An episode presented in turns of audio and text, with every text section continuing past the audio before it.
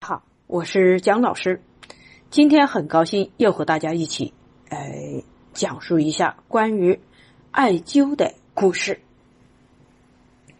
那么呢，今天我想和大家一起分享的就是关于一个甲亢患者啊，他患了甲亢病，连续治了好多年了。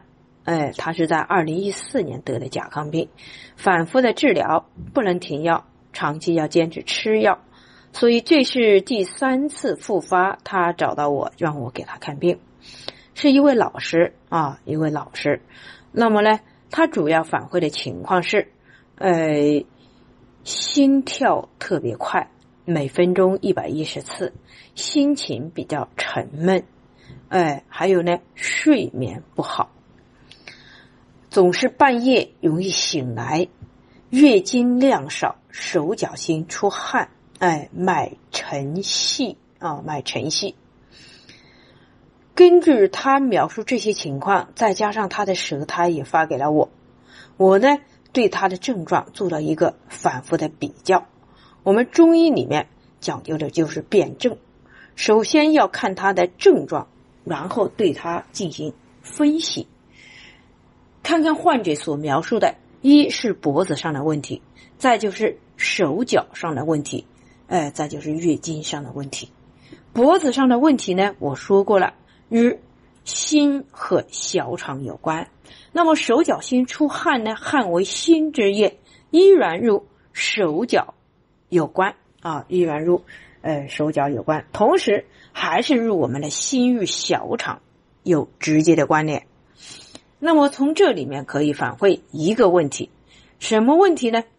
因为我们分析问题的时候是从中焦入手的哈，脾胃入手。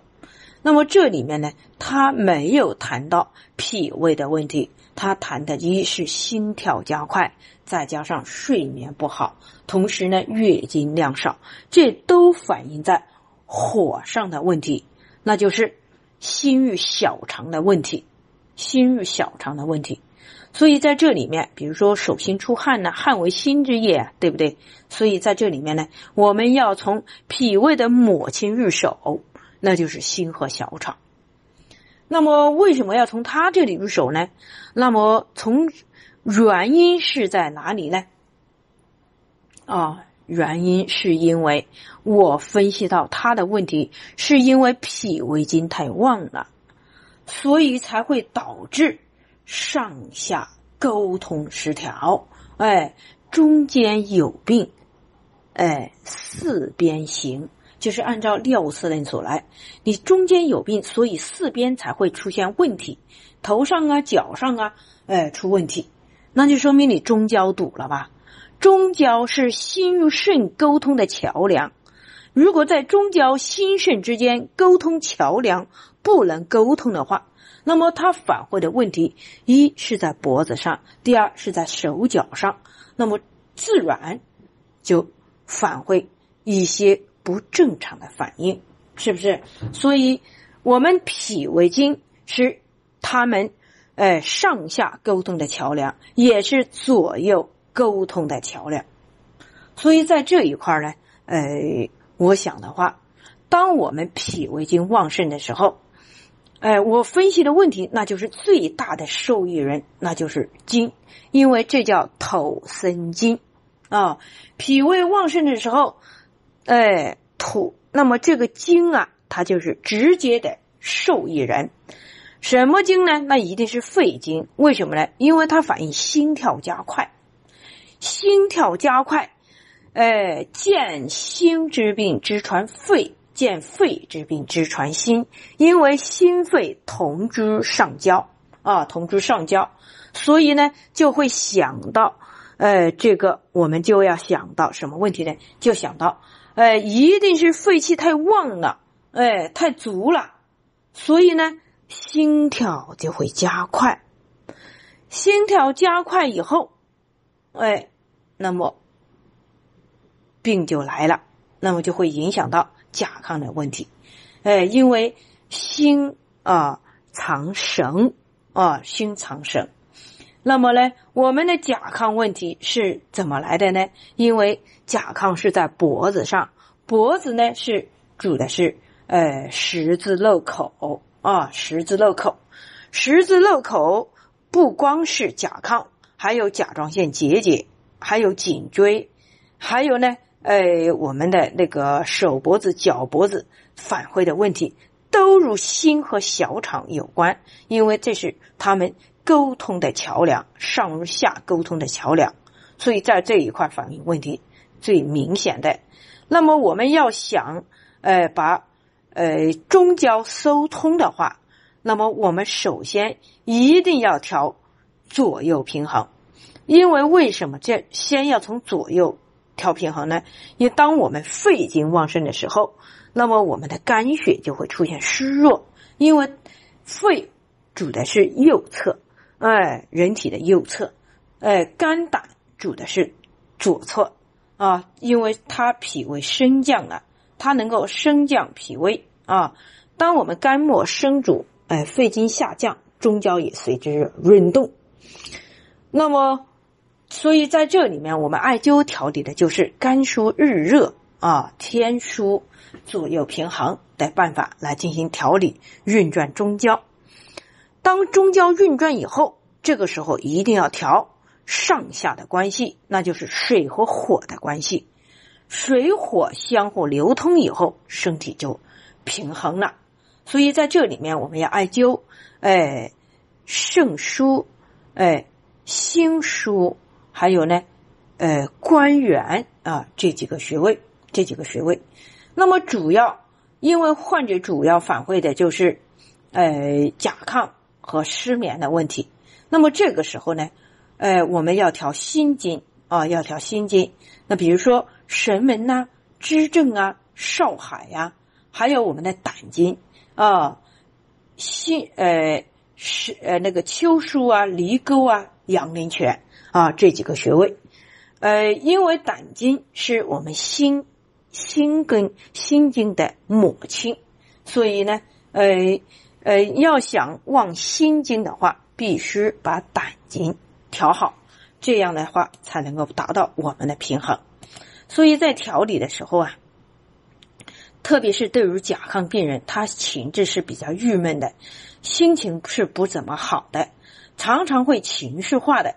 所以呢，在这里面要经常和患者保持很近距离的沟通，常常要对他心灵上的沟通。那么在这里面呢，呃。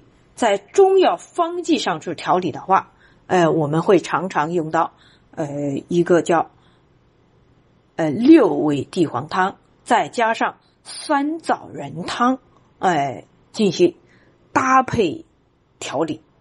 同时呢，要对胆经的疏通啊，呃，因为他这个胆腑啊，呃，不通，所以呃，在这里面也要补充调理，呃，用。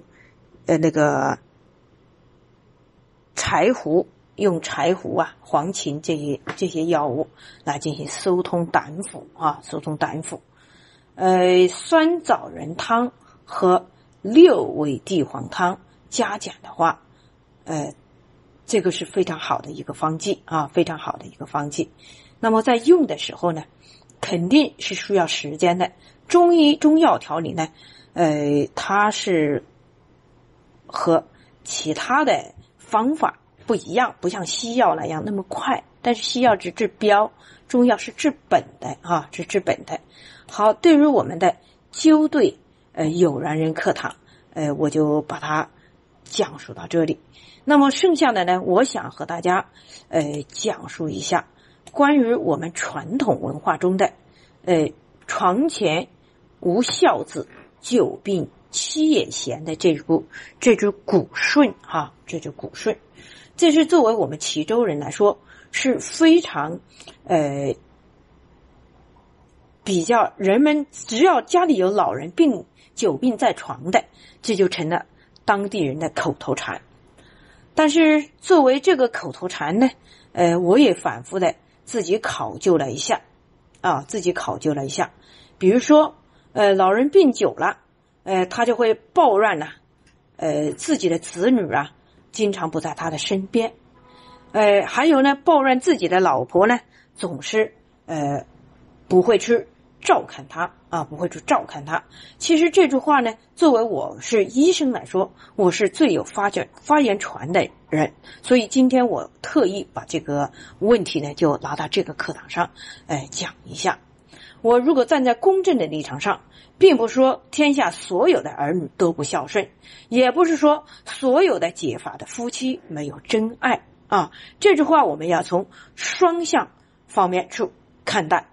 第一呢，呃，我要为他们这些儿女啊伸冤，为解发的夫妻讨回公道啊，讨回公道。为什么这样说呢？啊？因为这个问题，很多老人他发现疾病的时候，家里人都慌神了。慌神了以后呢，他特别对他有特殊，呃，在初期疾病发现的时候呢，特殊把疾病看得非常重，导致呢患者与家人之间容易出现大惊小怪这些方面的问题。那么一些儿女呢，妻子或者是丈夫呢，他会隐瞒病情。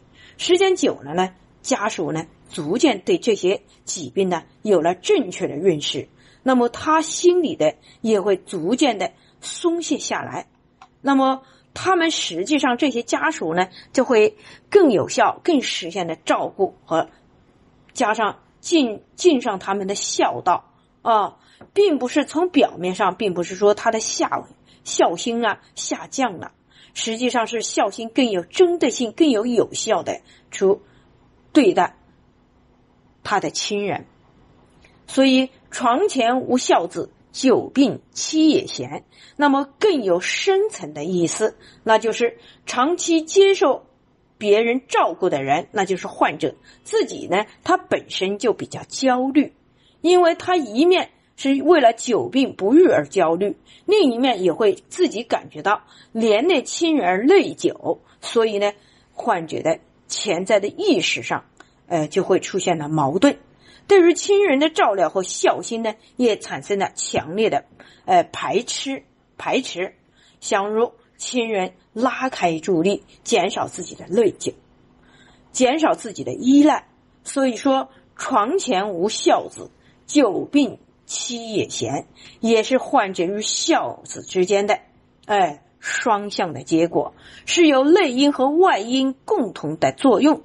总之来说，只要我们尽力了，那就问心无愧，更不要说满堂儿女抵不上半路的夫妻。好，今天我们的纠对有缘人课堂就。讲述到这里，欢迎大家关注赤方企业微信公众平台“赤方企业全拼”。那么，需要体验我们赤方老人直接灸法的，请上武汉百木仁和中医院联系我们的吴老师：幺三七幺零六幺三四零五。需要参与我们的艾灸培训的话，请联系我们的江经理：幺八零七幺二零九三五八。想了解更多的艾灸知识的话，请下载我们的“皇帝外灸 ”APP 软件。好，谢谢大家。